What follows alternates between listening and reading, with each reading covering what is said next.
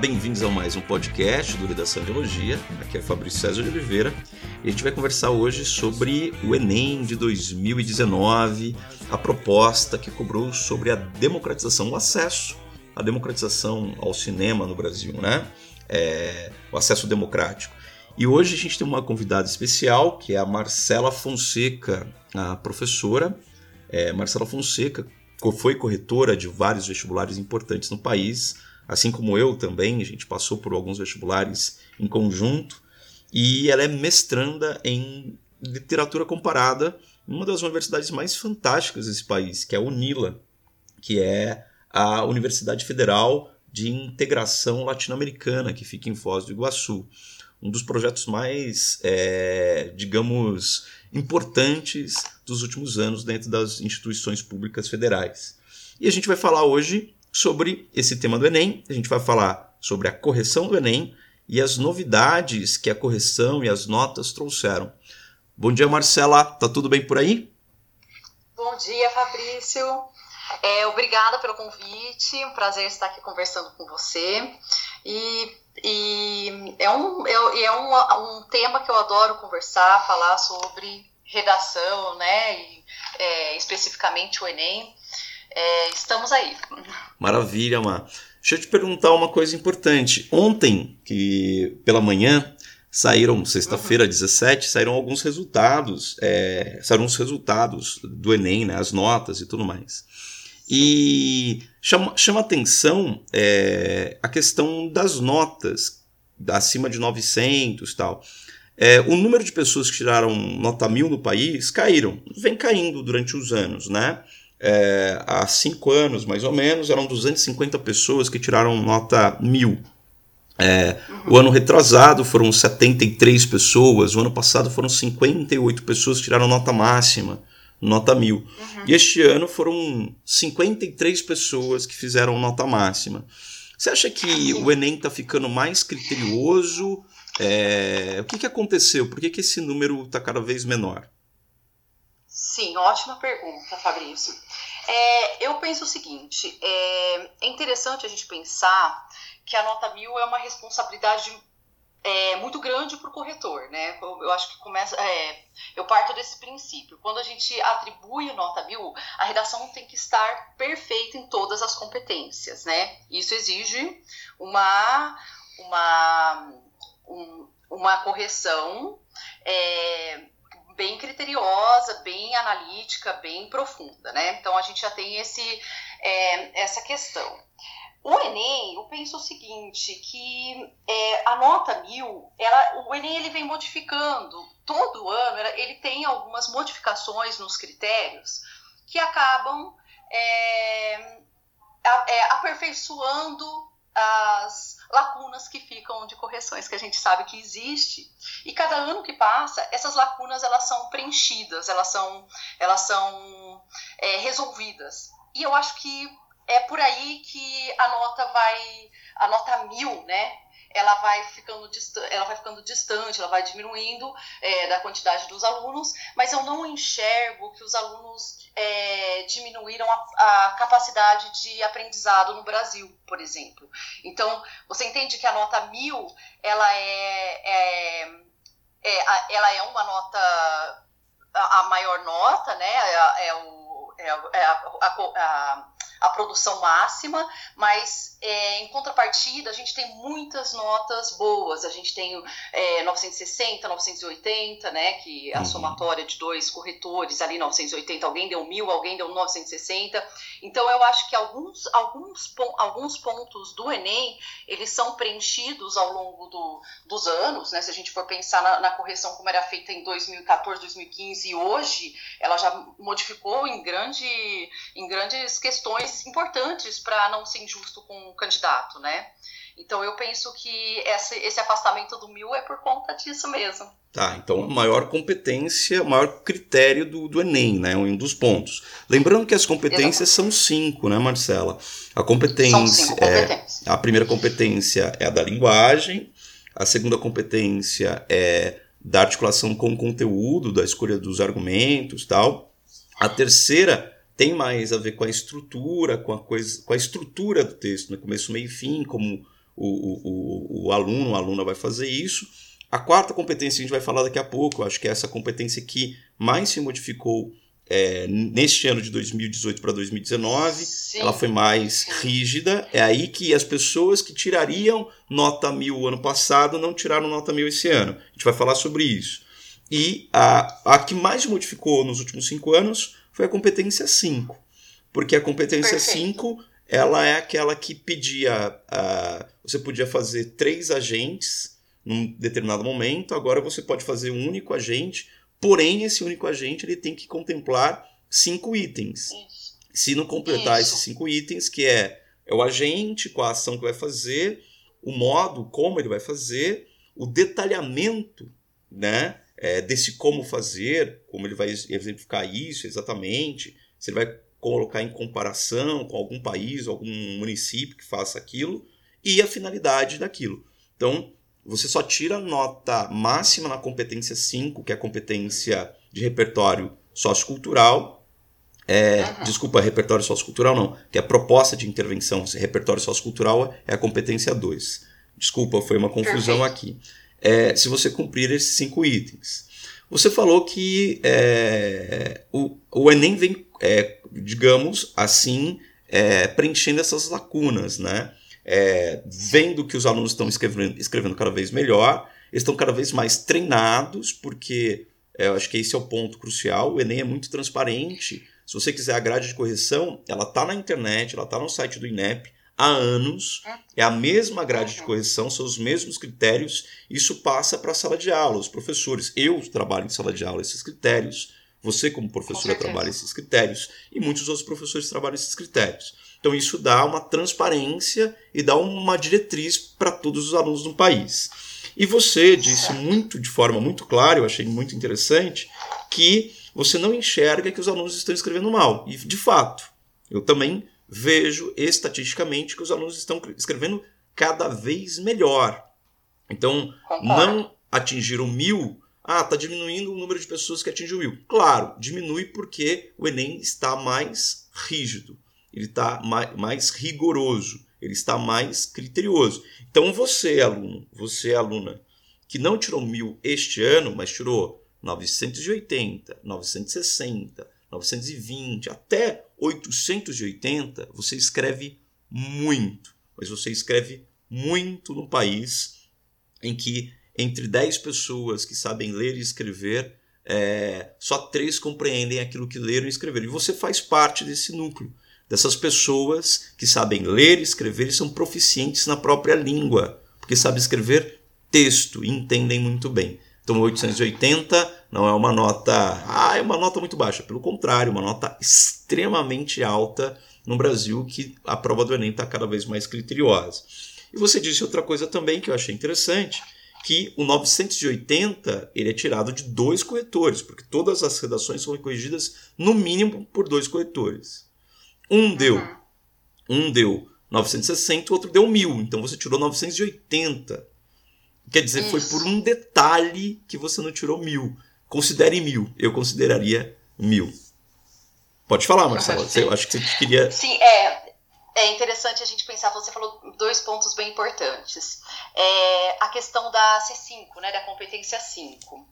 Ela, ela, o detalhamento que você chamou atenção, que o aluno precisa fazer os quatro elementos, os quatro elementos, né, que é o ação, o agente, ação, meio modo e finalidade, este ano, o detalhamento, aliás, começou o ano passado, o detalhamento ele pode ser de qualquer um desses elementos. Então, por exemplo, eu falo assim, cabe ao é, Ministério da Cultura, é, daí eu especifico que é o Ministério da Cultura, que é o, é o responsável. O órgão responsável por tal, é, pelo indivíduo fazer tal, tal, tal coisa. Eu já detalhei, eu já garanti ali e cada e é interessante a gente pensar que cada cada, cada elemento vale 40 pontos. Então, por isso, os cinco elementos, né? uhum. né? Então, 40 pontos de agente, 40 pontos. Então, para pontuar é, 200 nessa competência, ela vira uma, uma regrinha matemática.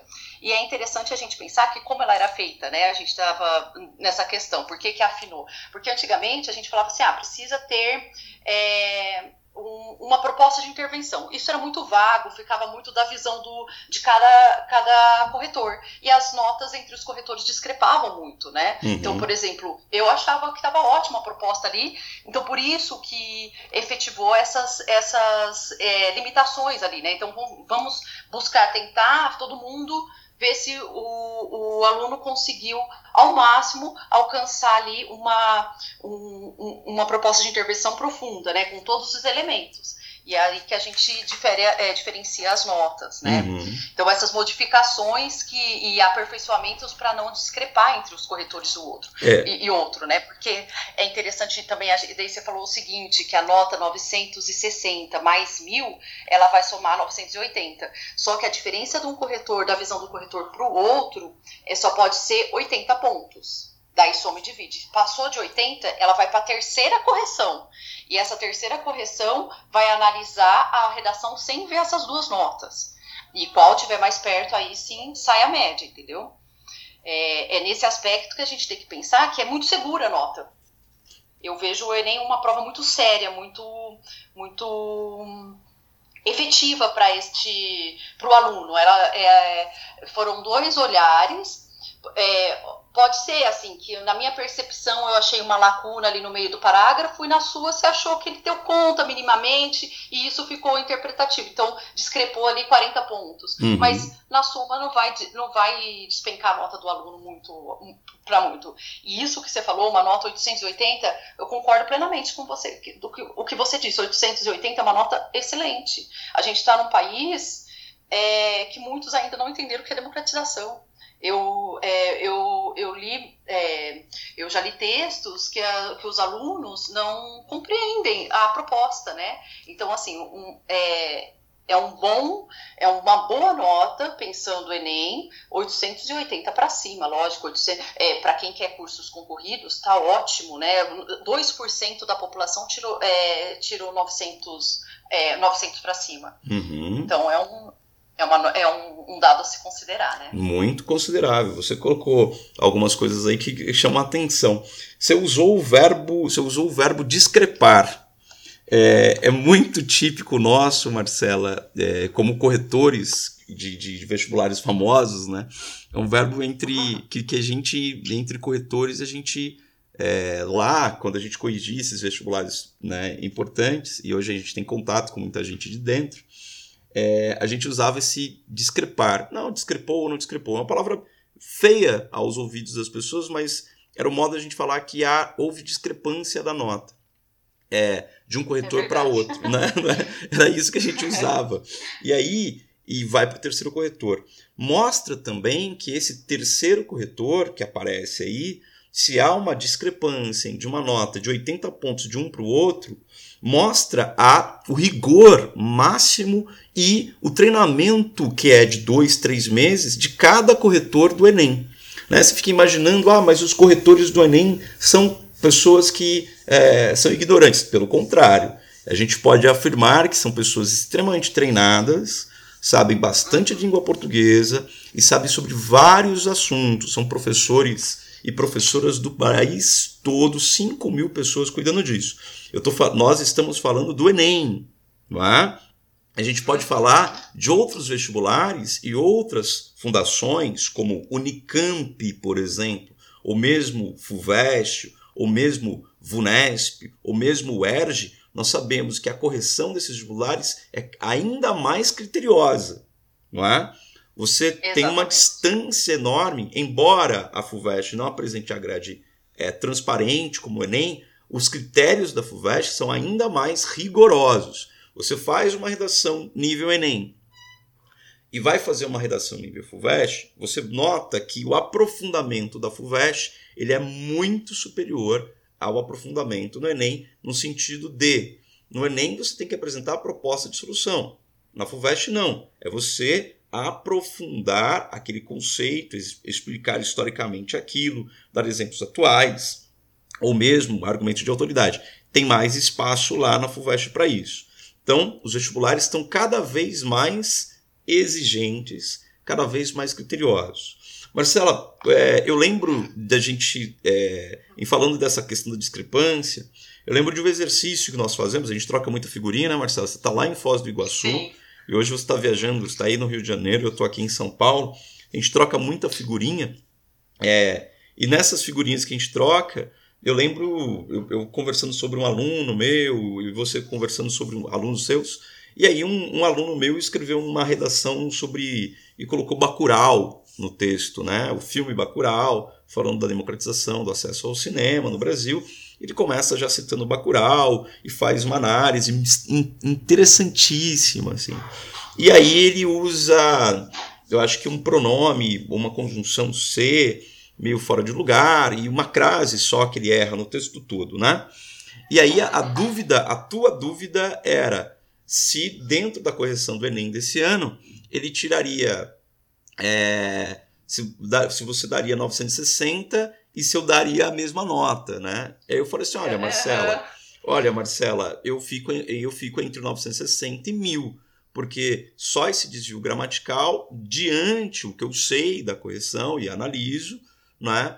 E aí você falou assim, não, eu vou dar mil porque esse desvio gramatical só na crase aqui não não interfere na nota como um todo e o C lá está correto, né? Porque você viu que ela estava próximo do início da oração e aí puxava para perto e tudo mais. Então aquilo não inter... então era apenas um erro é, gramatical e um erro gramatical não interfere na nota. Então você fala, não, eu, eu daria mil nisso. Aí eu concordei com você, eu também daria mil na redação. Então é, analisando o todo, analisando o que nós temos de critérios e tudo mais, essa coisa mais refinada, mais exigente, mais criteriosa, mais rigorosa, é, um, uma mensagem que eu acho interessante é que a redação cada vez mais é uma, um, não só um ponto de acesso a aquilo que é de qualidade no Brasil, mas ela está ficando muito, muito. Ela está dando um, um acesso e, e levando as pessoas a um patamar muito elevado de escrita e de interpretação de texto. Isso isso isso está me dando boas esperanças. E você? Sim, eu, eu Fabrício, eu concordo com, com, essa, é, com essa tua visão, porque eu percebi, por exemplo, ao longo do ano, quando eu trabalhava com meus alunos os, as temáticas né, é, em sala de aula, e eu, traz, eu trazia algumas temáticas assim bem profundas, bem é, provocativas e que exigia do, do aluno do, é, uma, uma leitura um pouco mais complexa, complexa, né? E eles estavam dando conta. Eu vi que eles estavam mais antenados, eles estavam mais é, atentos àquilo que o texto, o texto estava dizendo. Isso é importante, né? A gente, a gente precisa dessa, desse, dessa pessoa que saiba ler, que saiba interpretar, né?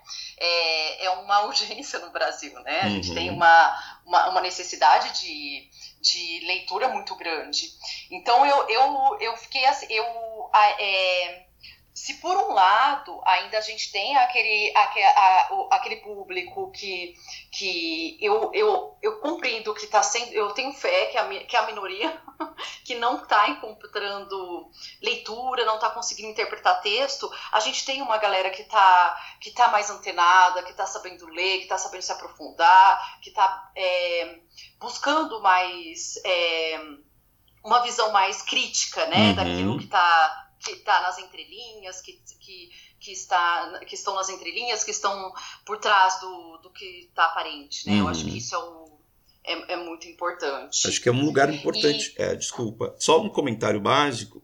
No Brasil Sim. tão desigual, é, de tantas violências, né? É, é importante isso, mostrar para a menina aí do interior do país, para o menino lá do interior do sertão, pessoas da capital, pessoas da periferia, que vivem vida tão, vidas tão desiguais, a educação é um acesso e você pode colocar o seu pensamento, você pode escrever textos, treinar. A menina tem pessoas no Piauí tirando notas máximas. Eu vi uma declaração, uma menina ontem do Piauí, e não é a primeira pessoa do Piauí, nem é a primeira aluna do Piauí, de um professor importante lá, que tira nota mil no Enem, é, falando, você falando assim, elas estão mais antenados. Ela citou John Locke e citou Milton Santos, um grande geógrafo brasileiro, pessoas citando Paulo Freire. Quer dizer, eles estão aprofundando. Essa geração ela dá realmente muita esperança. E o Enem vem trazendo ao longo desses últimos 10 anos modificações muito interessantes no modo como os professores andam agindo com a produção de texto. E a interpretação de texto e a questão de atualidades. Não tem redação sem um professor de atualidades, ou professor de atualidades com qualidade, você antenado nisso. Não tem uma redação boa sem uma boa, é, um bom professor de história, um bom livro de história. E também não dá para fazer e não dá para construir é, uma boa redação sem você fazer comparativos ou comparações com a realidade.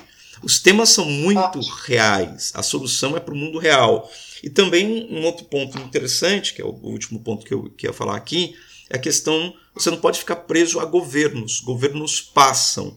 Então você imaginar que o governo, da, o, o, o Ministério da, da, da, Cultura, que não existe né, no, no, Brasil mais, ele foi extinto no governo Temer, né, e continua extinto, virou uma Secretaria de Cultura, não é? que deu problema né, uhum. grave, uhum. efetivamente, né? nesses últimos dias.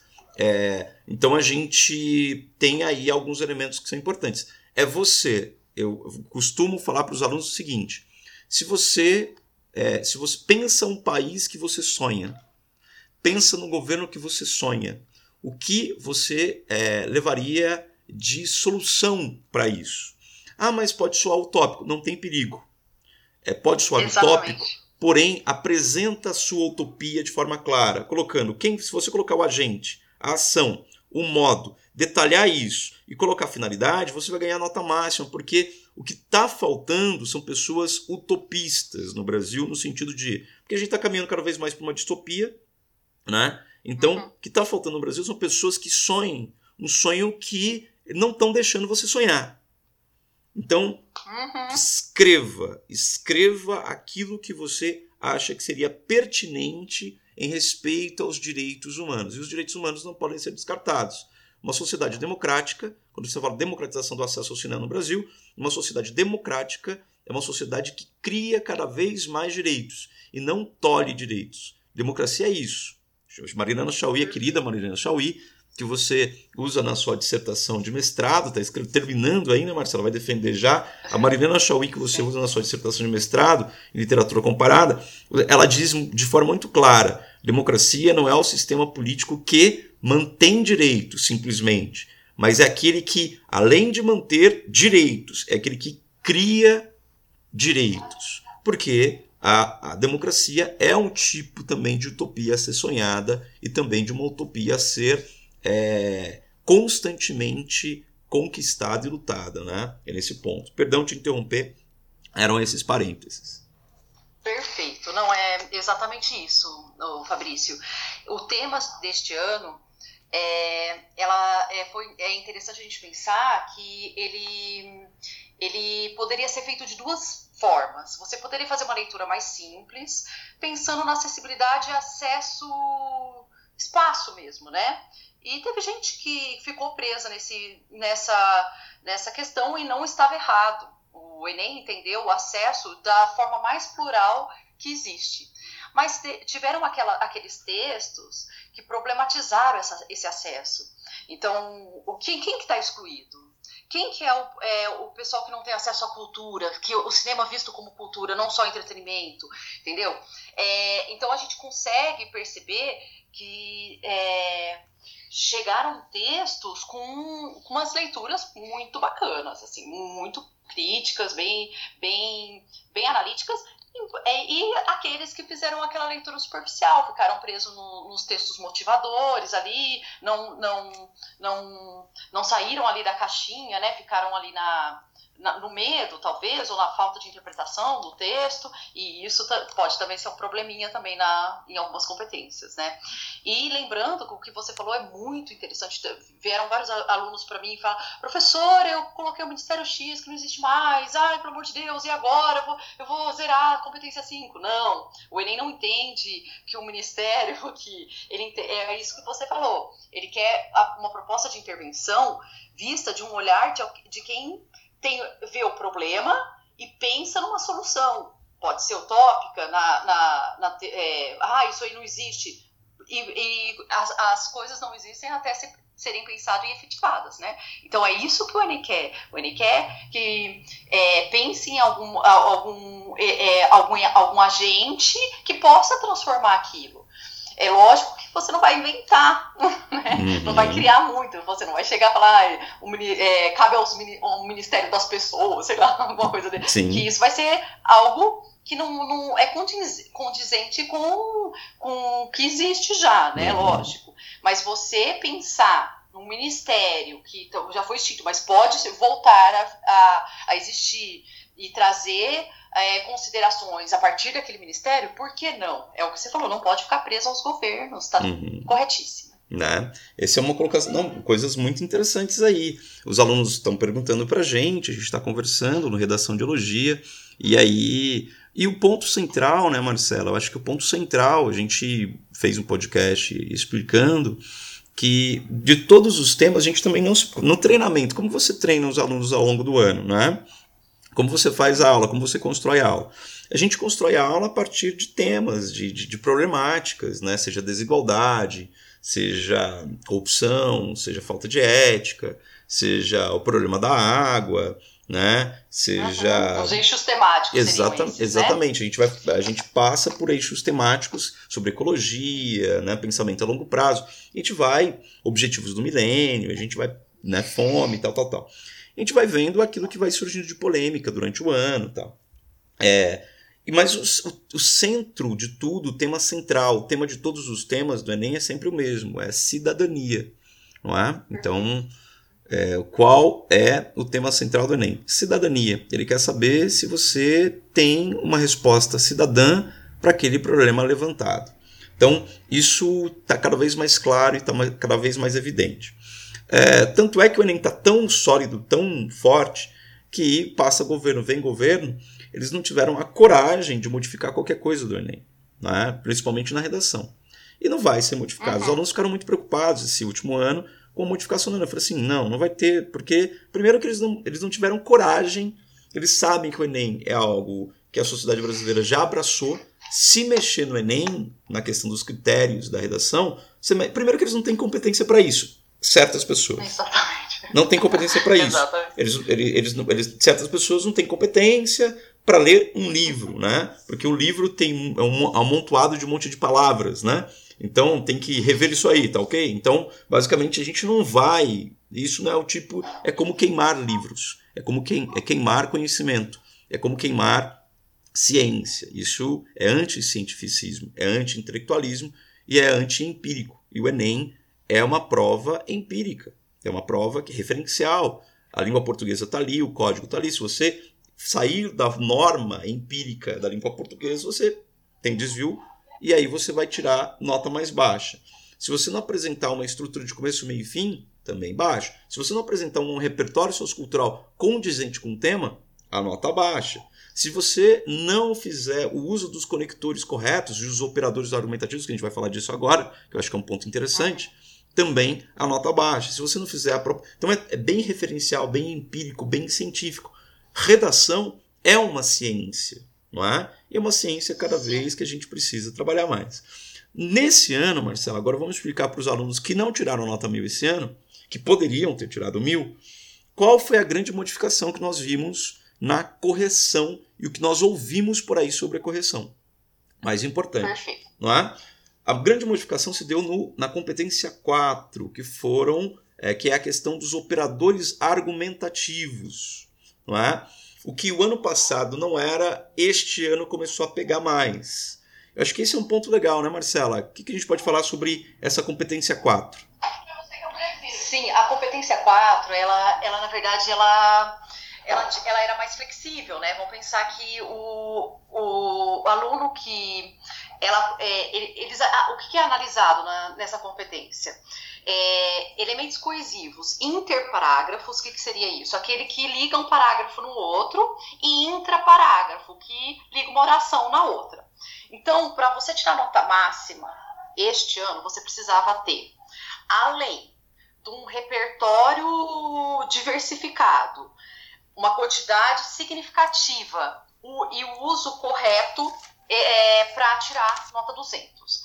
Então, por exemplo, uma redação que coloca é, um, um onde, que não tem uma função locativa, no, ali no meio da, do texto, mas ela tem um repertório super diversificado, ela colocou interparágrafos, tem quantidades para colocar interparágrafos, no mínimo dois interparágrafos, então você não ah, é, você colocou só um, ah, portanto, cabe ao, este já não conseguiu, já nota 200. Uhum. E, e este, por exemplo, agora se é, qual foi a, a, modificação? Se você colocou, por exemplo, um onde na função locativa, você já não tira mais 200. Mesmo se você tiver um repertório é, diversificado, se você tiver uma, uma uma, uma quantidade significativa, você não vai conseguir os 200, os, os 200 pontos. Aí, os 200 pontos aí você vai para 160. Nesse caso, é, é Desculpa, é, nesse caso a questão do onde é que os alunos costumam usar essa conjunção, né?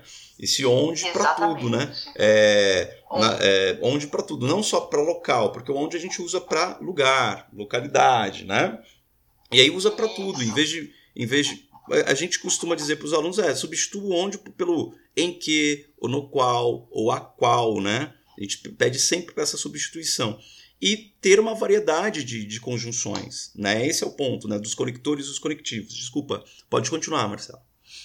Não, é, é isso mesmo. O, o, a, vari, a, variedade, a gente, se a gente começar, por exemplo, é, assim, assim, assim, vai ser uma repetição, é, repetições próximas, é, também não é, vai ser, não, é, não vai ser mais 200, né? uhum. né? Então, são todos alguns é, existiu uma, uma exigência de ser maior na C4 este ano. Uhum. Eu senti que, assim, algumas questões que é, eram passavam, ah não, mas ele teve um repertório bacana, ele tem aqui interparágrafo, intraparágrafo, mas ele errou um monte. Aí era 200 mesmo assim. Agora não, agora ela tá um pouquinho mais estreita, assim, ela, ela exige que o aluno, além de ter um repertório, é, a colocação correta, a, a uma variedade ali, ela, ele precisa acertar todos. Não uhum. pode estar um, um, um portanto num, que não, não, não, está dizendo portanto, uhum. não está terminando ali a, o, a, é- a, ideia. Ela não é conclusiva, né? O logo, portanto, é então, tal, em suma, tal, finalizando,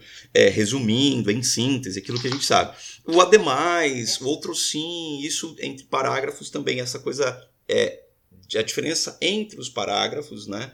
Que é importante. E também, Marcela, chamou a atenção essa. Os alunos vinham colocando, e também eu ouvi muito. Primeiramente. É, essa coisa do primeiramente. Exatamente.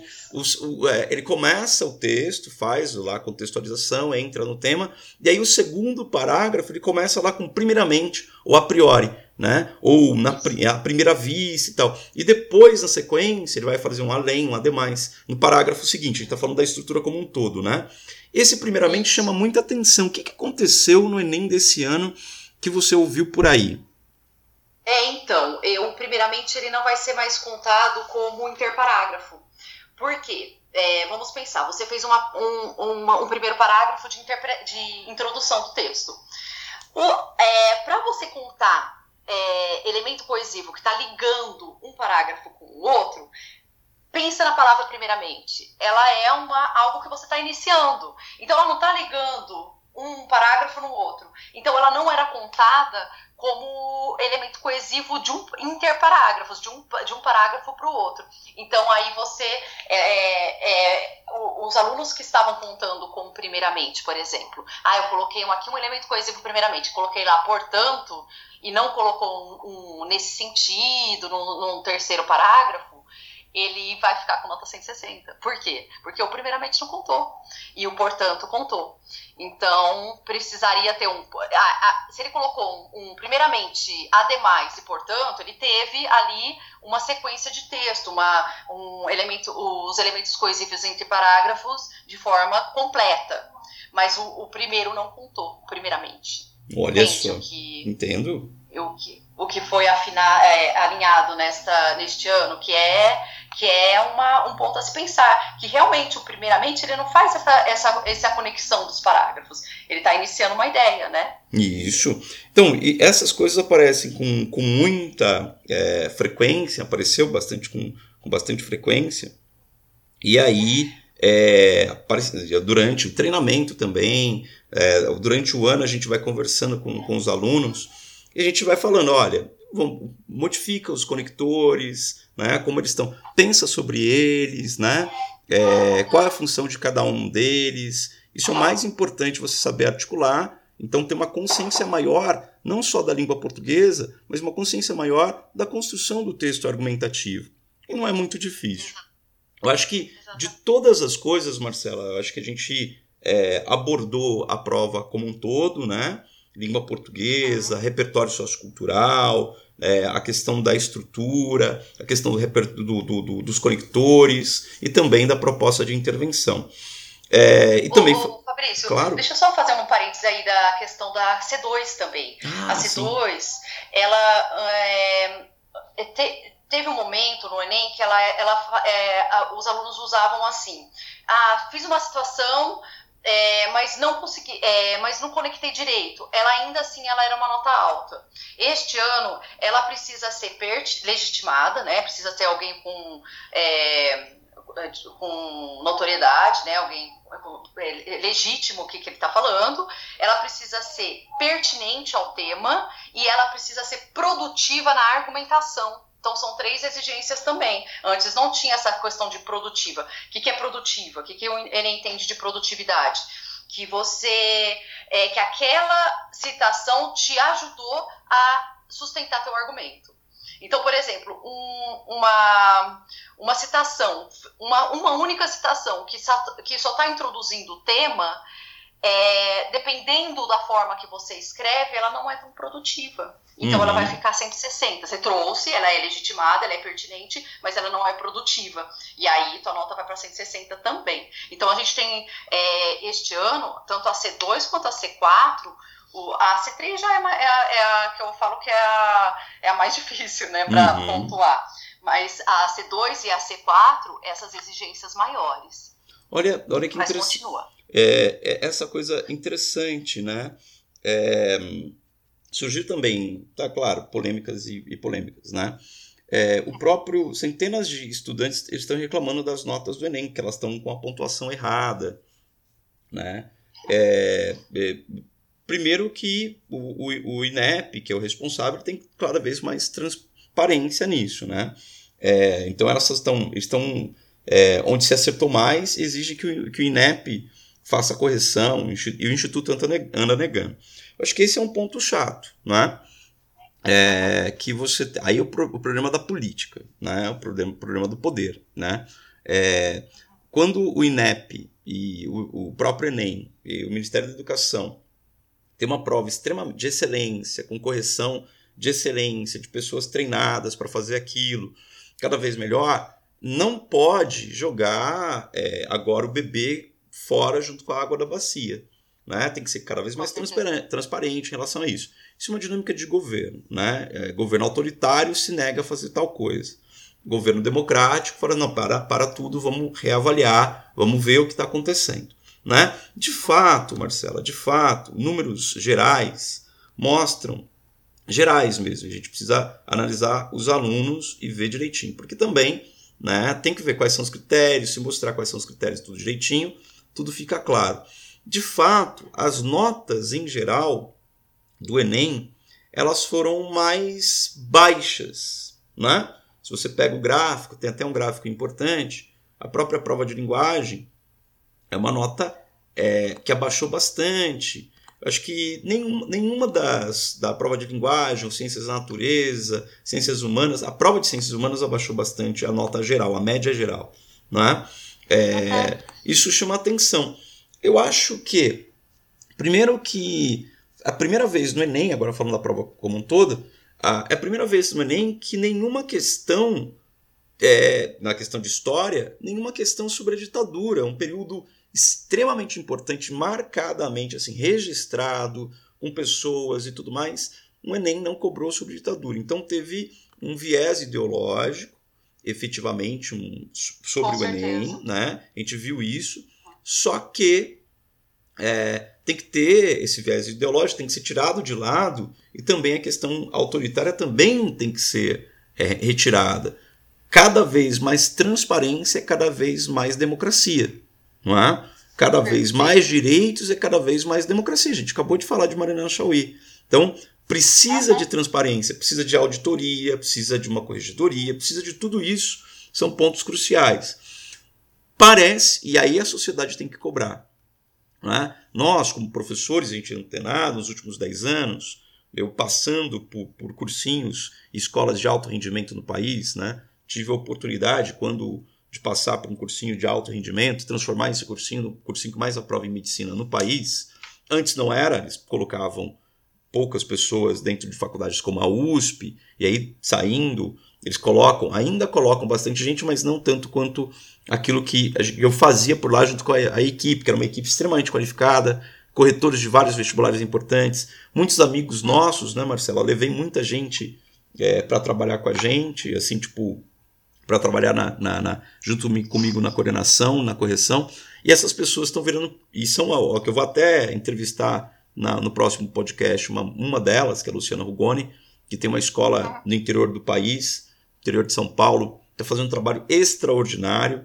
Né? Então, são coisas que a gente vai compartilhando e vendo assim: olha, há um ensino cada vez mais qualificado, não só privado, mas público também. Os institutos federais fazendo um trabalho diferente pra caramba, tendo um rendimento muito alto, fora da curva, né? um rendimento que eles chamam de rendimento Finlândia. Parece uma Finlândia dentro do Brasil, porque o rendimento dos institutos federais é fora, é astronômico, é impressionante. É maravilhoso. Maravilhosos. Assim, a gente precisa falar dessas pessoas, do, desses professores dos institutos e das escolas públicas. Eles fazem um trabalho excelente, no Brasil extremamente desigual.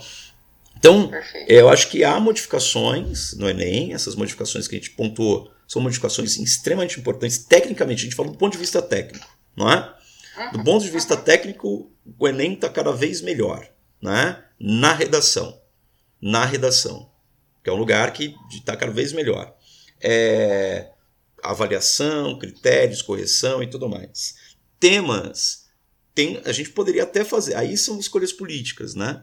Se você coloca um tema mais polêmico que vai lidar com questão política maior, que vai envolver o governo, por exemplo, tem, tem dois temas, tem um tema muito forte que eles não colocaram até hoje. Nesses últimos cinco anos é um, um dos temas mais fortes, que é a questão do, do sistema prisional brasileiro. E o aumento. Pois é. Que, que é um tema fortíssimo, né? A gente pode falar de outros também, porque isso vai, é, lev vai levar as pessoas a criticarem é, certas políticas governamentais. Então eles escolhem temas extremamente específicos, como caiu na, no governo Temer a questão da, é, dos surdos, né? um tema extremamente importante, mas foi uma coisa muito específica.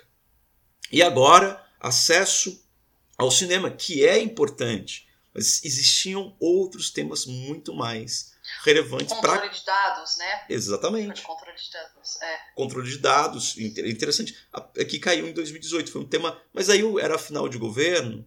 É... Exato. E aí o barulho não ia para ele, né? Então ele, ele poderia. Não, Exato. pode ser qualquer tema. Controle de dados, que foi interessantíssimo, que essa coisa do uso de dados da internet foi interessantíssimo porque o governo que veio usou do controle de dados, né? Isso é comprovadamente pela pois é. Cambridge é. Analytica, pelo, pelo, pelo, pelo, pelos dados, pelas, pelas fake news espalhadas em, em WhatsApp e tal. Então a gente está muito atento. Não só estamos atentos, mas o aluno, quando a gente fala isso, ah, tal, somos nós, pelo contrário. Porque quando a gente vai para a sala de aula, e você sabe muito bem disso, Marcela, você sabe muito bem disso porque você está em sala de aula há anos, a gente não pode levar informação falsa, principalmente em professor de redação. Porque se a gente leva informação equivocada, não dá meia hora. não dá meia hora que eles vão, ó, oh, professor, não, você tem que levar a melhor fonte de informação, não é? é. Tudo é, muito bem estudado, quem falou isso, de onde foi dito, que dia foi dito, e aí qual a fonte, qual o jornal, o jornal internacional, qual a fonte do jornal é, é, é interno, o que, que faz. O professor de redação, ele é, a, digamos, está na trincheira de frente é, dos ensinos sobre atualidades, história, o próprio literatura, a própria gramática, ele está na linha de frente. O professor de geografia é ali que ele vê onde ou no que né, os alunos estão trabalhando. Então a gente tem que ficar muito esperto com isso. E eu fico muito feliz em ver cada vez mais gente como você, pessoas que a gente acredita muito, pessoas dedicadíssimas à, à, à formulação de aula, que se dedica a estudar tecnicamente os vestibulares, a ouvir pessoas técnicas dentro dos vestibulares e levar para dentro da sala de aula. Isso é muito bom. Eu estou vendo que, que a gente tem coisas muito esperançosas, mas é preciso cuidar, é preciso defender isso. Exatamente. Concordo com todas as suas palavras, que ah, tanto a técnica quanto a, a percepção da, das temáticas, todas é, eu penso que, que o estudo da redação ele parte não somente porque é, o, o que, que, é o ato de escrever, né? Algo que é treino, é técnica, exatamente, é técnica. É, mas é preciso é, também ter uma leitura e uma percepção que é, é um é, de mundo de, de textos que é, vai ser exigido para você, para você fazer o seu diferencial no texto, né? Então eu penso que é, essa é o, é o, este é o grande desafio do professor de redação, né? Ele precisa é, trançar ali, junto com. Estou pensando uma trança mesmo, pegar uhum. três partes, né? Uma, é, a questão é, da, dos critérios de um, de um vestibular, ele precisa também é, de uma de uma leitura de mundo e, uma, e, e ter e textos de fontes seguras, que você estava falando, para apresentar para o aluno, é, aguçar essa percepção dos alunos, né? E precisa é, é, colocar isso no papel. São, tão, são três movimentos, né? Mostrar, ó, os critérios desse vestibular são, desse vestibular é, é, são este, este, este, este, este. E, além disso, a gente precisa estudar concomitantemente os temas e a gente precisa também colocar isso no papel para ver onde que a gente está errando. Então, uhum. são, é, é, é, um, é um exercício trabalhoso, uhum. confesso que é trabalhoso. E eu, eu costumo dizer, é, é Fabrício, que a, a questão é, da criticidade é a mais difícil. Como que eu vou. Eu, este ano eu até fiz uma experiência com, meus, com os meus alunos do cursinho, terceiro, de terceiro, que foram muito é, proveitosas. Eu, eu, eu queria. Pensei, eu fiquei angustiada, falava, como que eu, eu trago essa visão crítica para os meus alunos? Como que eles vão fazer essa percepção de mundo? Como que eles vão conseguir? E a gente só consegue questionando. Então, como que eu pensei. Eu colocava, eu fui, a gente brincou de, a gente apelidou a, a atividade de roda viva. A gente colocava um entrevistado é, específico, especialista em algum assunto, por exemplo, é, um, um ambientalista. A gente convidava alguém. É, convidei já alguns professores da, da Unila, alguma, um pessoal que eu já tinha contato, alguns especialistas em outras áreas, e eles tinham que levar, a partir do que a, a temática era, era, era é, abordada previamente para eles, né, para os alunos, eles tinham que trazer questionamentos a partir daquilo. Então eles que fazer pergunta. E o cara ficava lá, tipo um roda viva mesmo do tradicional ali do, da cultura, mas eles precisavam fazer essas perguntas pro, para os entrevistados. E eu acho que isso é um, é um grande movimento que a gente deve fazer, sabe? Para a gente ter um, uma, um bom texto, a gente precisa da técnica e precisa da visão de mundo. Né? A gente precisa dessa, dessa criticidade desenvolvida, essa, essa questionar. Questionar é, uma, é algo que a gente devem fazer sempre, né? Então, ter um olhar armado por aquilo que está tá sendo passado, ter um, ter, ter, entender o porquê daquilo, né? Você que é da área da linguística, sabe, da análise do discurso, sabe muito mais do que eu estou falando, né? Então, é, é isso que o, o, o professor de redação tem que levar para o aluno, com certeza, porque esse vai fazer um diferencial até na leitura, não só na redação, até na leitura da prova, então de, da matemática, da, do, do, da, da, da, área da linguagem, todas as áreas, ela vai, é, vai ser é, benéfico essa criticidade, né? Perfeito, é isso mesmo. Não é e, e esse projeto de vocês foi lindo. Eu acompanhei, não é? Vi professores aparecendo, vi o Engels aparecendo lá também, foi, foi entrevistado. foi entrevistado, querido Engels, foi meu professor, foi meu professor na graduação, né? É, de um, um, período, ele foi meu professor na graduação, finalzinho da graduação. E essas, co essas coisas que são importantes, assim. Opa, acho que deu um eco aqui. Acho que está vazando o áudio. Tá. Tá. É, aí o que acontece?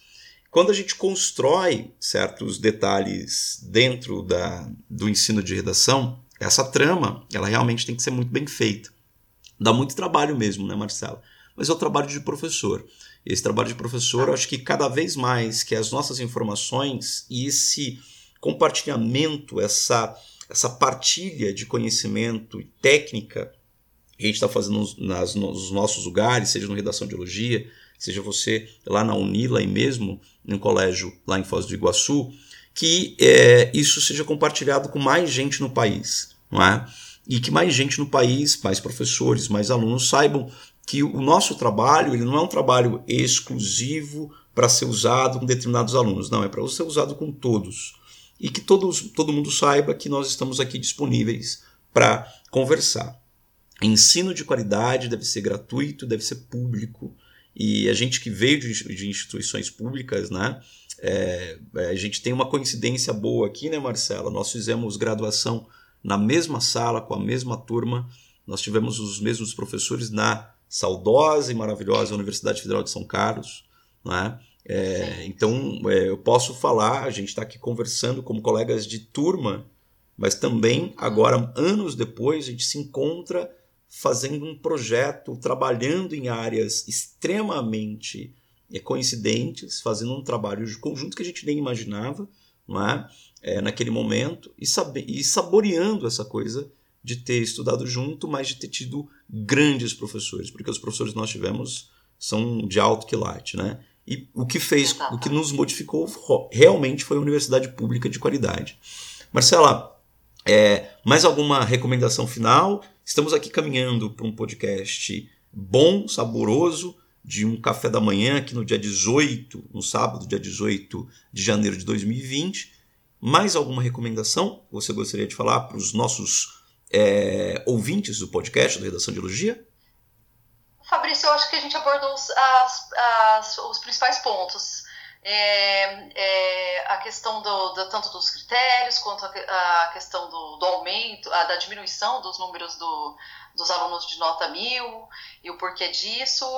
É basicamente isso. Acho que foi, foi bem colocado tudo, uh, todas as questões que eu acho que, que estão, estão vigentes aí, estão, estão angustiantes nos alunos, talvez. Perfeito. eu perfeito. acho que é isso. É isso acho mesmo. É isso. Agradeço, Marcela. Então, ficamos aqui com mais um podcast do Redação de Elogia. A gente conversou com a Marcela Fonseca, mestranda em literatura comparada pela UNILA, Universidade Federal de Integração Latino-Americana. Ela mora lá em Foz do Iguaçu e faz um trabalho esplendoroso. Deu para vocês ouvirem.